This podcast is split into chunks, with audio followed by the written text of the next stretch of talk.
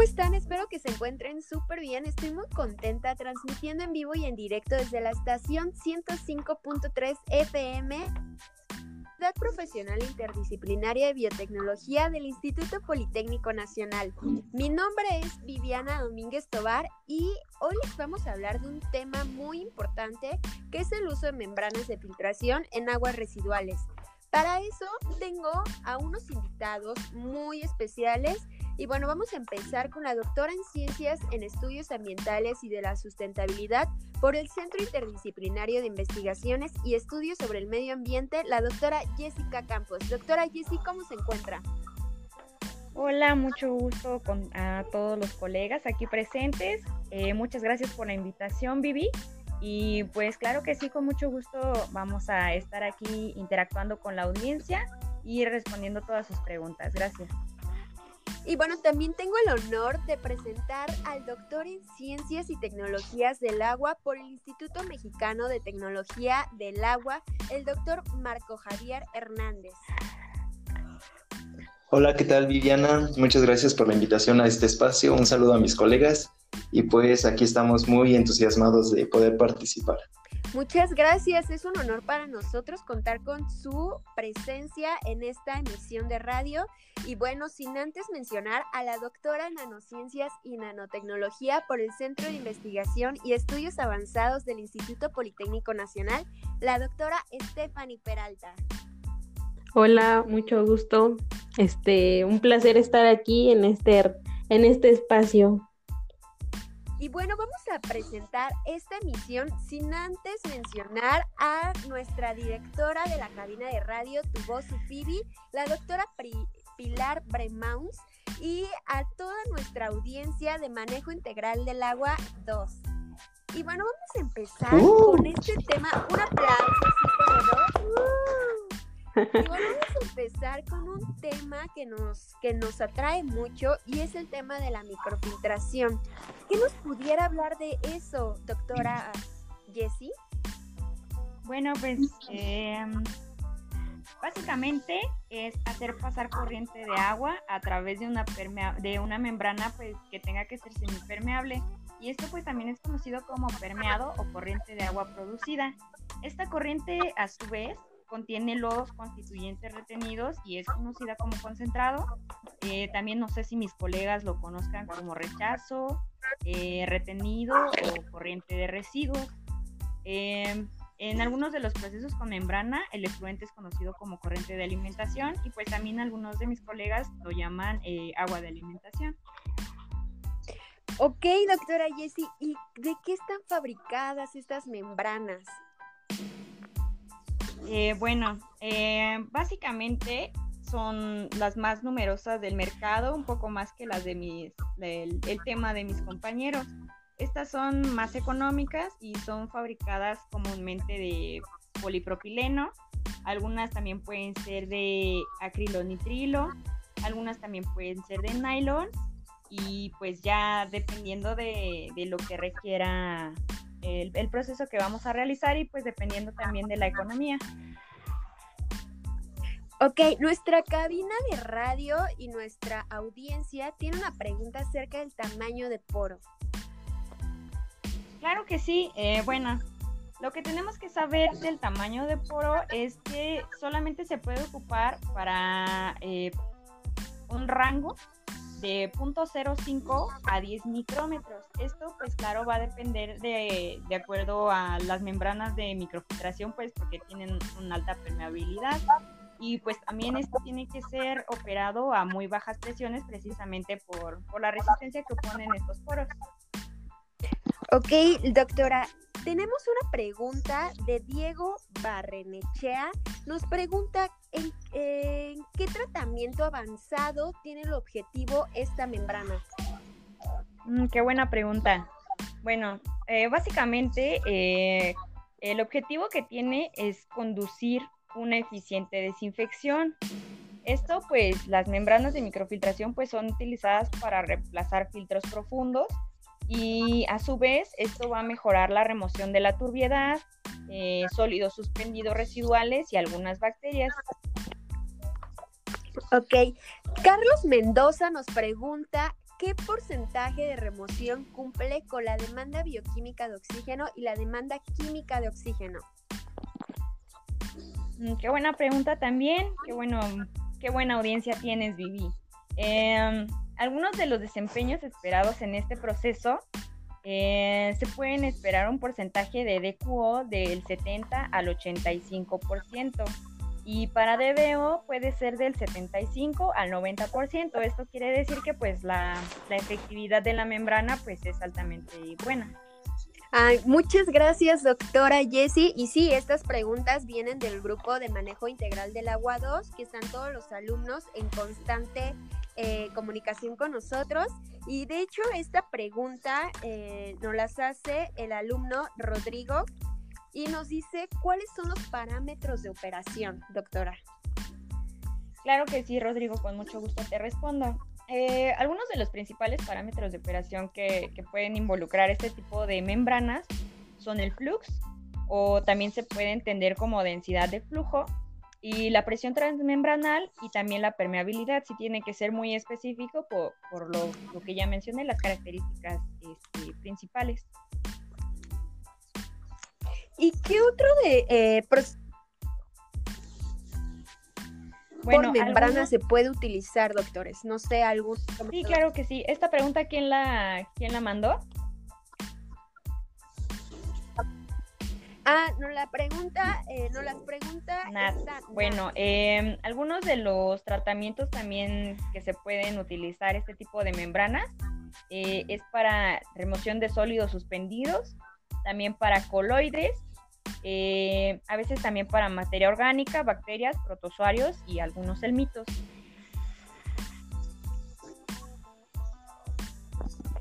Y bueno, nos pregunta aquí Diana Hernández acerca de los coliformes fecales. Ah, bueno. Em, la remoción de coliformes fecales puede ser de 2 a 5 logaritmos. Esto pues obviamente también teniendo en cuenta eh, la magnitud del cálculo que se llegue a hacer y también algunos virus e incluso coliformes totales, entonces es bastante efectivo.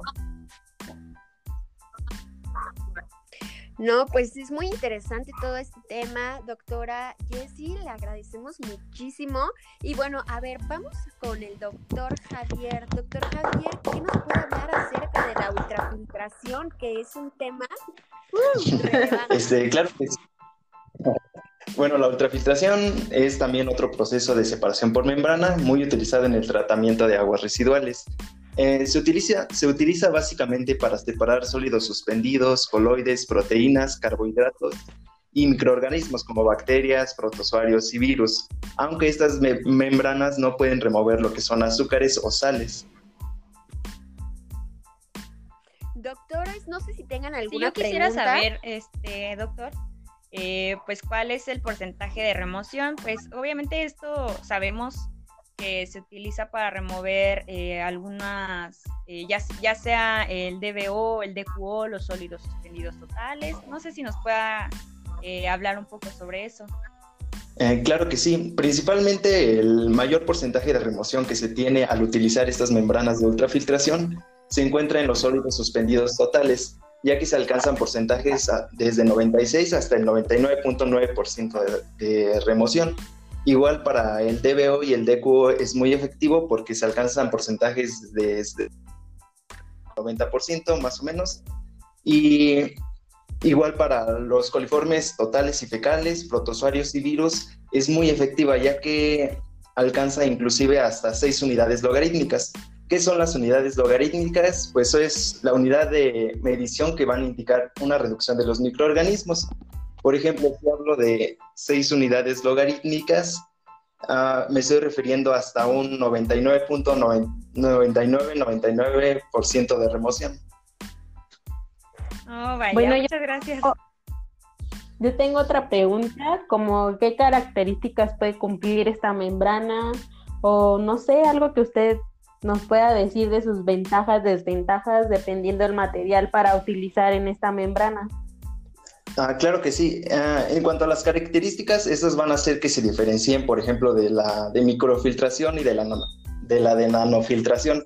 Por ejemplo, la fuerza, fuerza impulsora es una diferencia de hidrostática que obviamente igual utiliza, por ejemplo, la de microfiltración.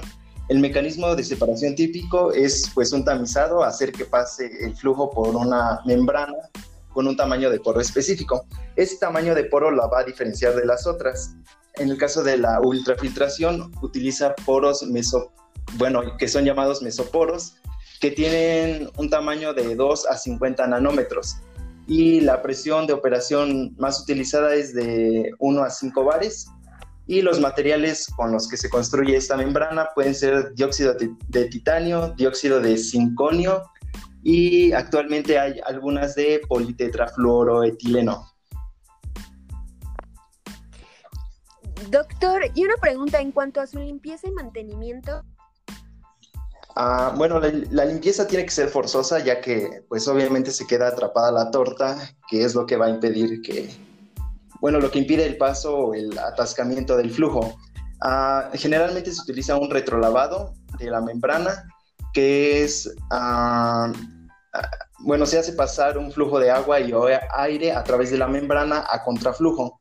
Y después se tiene que utilizar un lavado químico, ya que, por ejemplo, ya que se están reteniendo las bacterias o virus, estas pueden crecer ahí a pesar de que se están lavando con el retrolavado, por lo que la limpieza química hace que estos microorganismos se oxiden y pues ya no crezcan más en la membrana.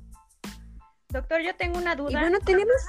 Ah, en cuanto a, lo que menciona, porque pues obviamente ya utilizando este tipo de membranas, pues van a, si lo utilizamos en la industria, pues necesitaría algún tipo de limpieza química. Ajá, exactamente es lo que acabo de mencionar, que después de un retrolavado es forzosamente utilizar una limpieza química para evitar generalmente lo que se llama el bioensuciamiento que es pues provocado por las bacterias, virus, lo que la membrana no deja pasar, por así decirlo. También tengo una pregunta, bueno, otra, que ¿cómo puede ser la configuración de estas membranas tubular, fibra hueca? O sea, ¿qué, ¿cuáles son las especificaciones para esta membrana? Ah, exactamente, las más utilizadas para la ultrafiltración es una configuración tubular y una de fibra hueca. Las tubulares eh, están constituidas por una estructura monolítica eh, con uno o más canales a través de la estructura. Ah, y bueno, las de fibra, hueca igual son muy utilizadas y pues las membranas se presentan como tubos huecos y la filtración ocurre cuando el agua pasa a través de la pared de las fibras. Esa configuración de fibra hueca más o menos en la vida real se aprecia como un filtro prensa, por si lo conocen.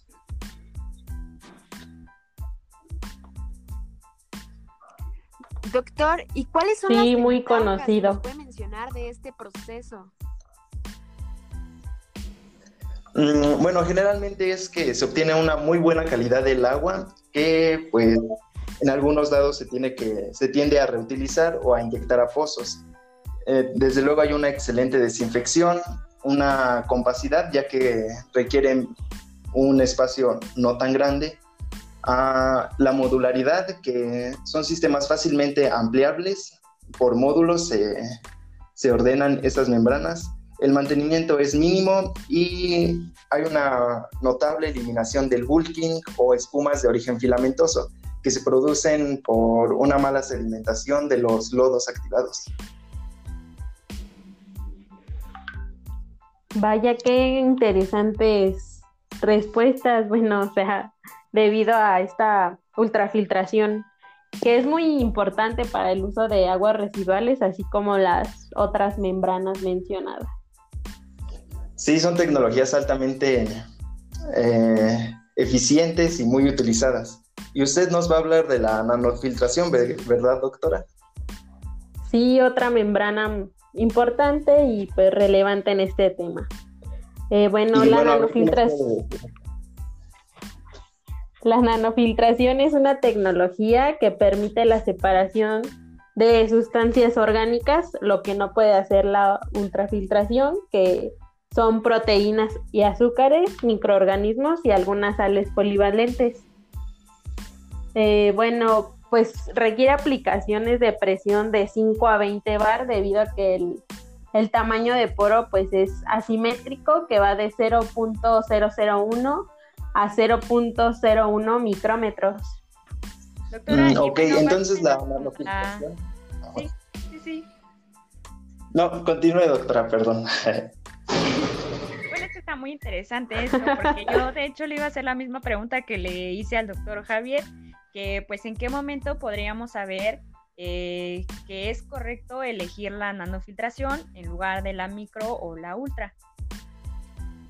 Eh, bueno, como ya se mencionó, pues es, la nanofiltración se selecciona cuando la osmosis inversa o la, ultrafiltración no son opciones factibles para una separación. También aquí depende si va a tener azúcares o proteínas, que es lo que no puede hacer la ultrafiltración. Sin embargo, osmosis inversa es otro tema que no me corresponde tocar, pero ya lo veremos pronto con otros compañeros. Mm, ok, ¿y cuáles serían los porcentajes de remoción típicos alcanzados al utilizar estas membranas de nanofiltración? Pues es muy bueno removiendo eh, carbono orgánico total que va de un 50 a un 75%. El DBO va de un 80 a un 90% y bueno, los el DQO va de un 75 a un 90. Sin embargo, los sólidos suspendidos totales es el mayor porcentaje de remoción que hace esta membrana, que va de un 96 a un 99.9% de remoción. Igual en coliformes fecales y coliformes totales como protos, protozoarios y virus, que igual su medida logarítmica pues es de 3 a 6 y esto equivale a un 99.9%. Mm, ok, muy interesante. Y específicamente, ¿a qué contaminantes es aplicada esta membrana? Unos contaminantes específicos, ¿nos podría mencionar algunos? Bueno, esta es, fue diseñada inicialmente para eliminación de iones divalentes como el calcio, magnesio, sulfato. Eh, de esto se debe a que hay una barrera física para moléculas orgánicas disueltas y bueno, también permite la, reducción del carbono orgánico total y algunos precursores de formación de trialometanos. Estos son como, bueno, son antes de... Pues, bueno, son los que forman agentes potencialmente, pues se podría decir cancerígenos. Y bueno, también elimina tolueno, fileno y bueno, pese que algunas bibliografías no lo marcan tan tanto, también es muy buen removedor de color, que va a un 95%. Qué interesante, doctora. Mm, doctora, una pregunta acerca de las ventajas y desventajas rápidamente antes de que se acabe esta emisión. Bueno, las ventajas son que permite un ablandamiento con la cal es de, bueno, esto es a la generación de un agua que cumple los requerimientos de la calidad mm, más estrictos para reuso. Esto pues ya depende en qué, para qué, si va a ser agua para potabilizar o de reuso, pues ya dependerá el, el porcentaje que cada uno quiera remover.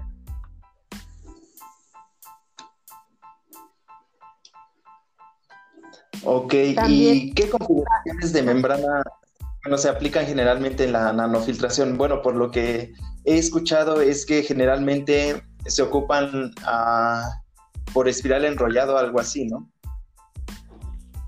Eh, sí, eh, bueno, las poliamidas aromáticas, eh, bueno, esta, estas membranas soportan un niveles de pH que van de 2 a, a 12 tampoco son susceptibles a ataques biológicos, sin embargo, este, son sensibles a oxidantes, por lo que el agua debe ser desclorada antes de entrar a este proceso, para que no haya intervenciones ahí malignas. Mm, ok. Pues en realidad son, son temas muy interesantes. No sé qué haya pasado con, con nuestra locutora, pero pues básicamente lo que podemos eh, concluir es que cada tipo de membrana pues tiene su uso específico, ¿no? No sé si mis colegas este, coincidan conmigo. Sí, exactamente. Lo que las diferencia generalmente es el tamaño de poro. Obviamente la microfiltración tiene un poro más grande a comparación de la ultrafiltración y esta tiene un poro más grande a comparación de la nanofiltración.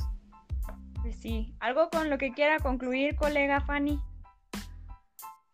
Pues también es importante mencionar las condiciones operativas que cada una de esta membrana puede tener.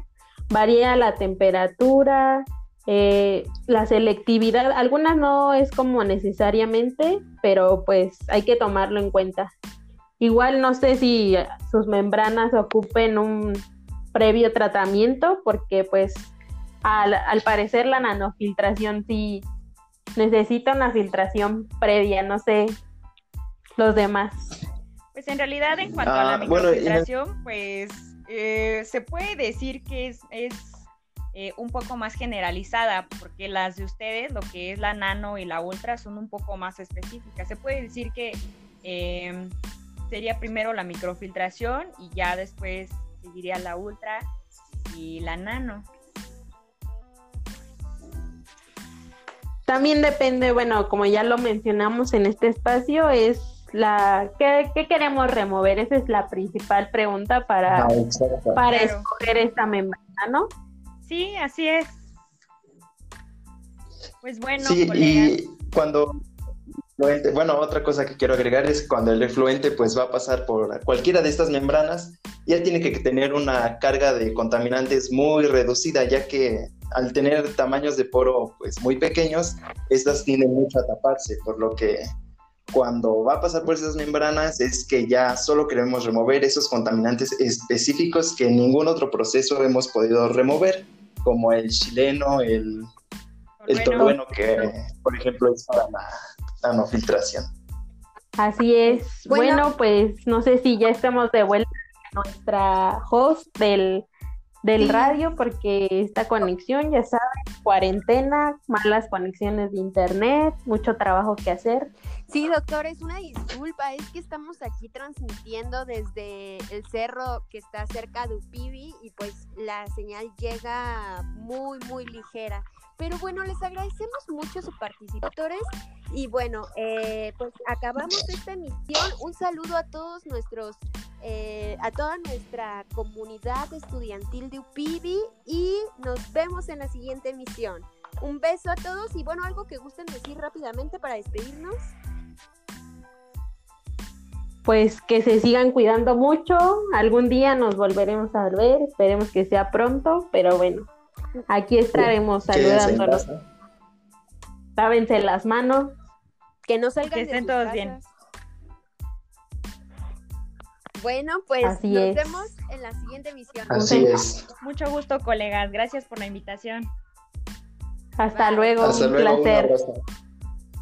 Igualmente, bye.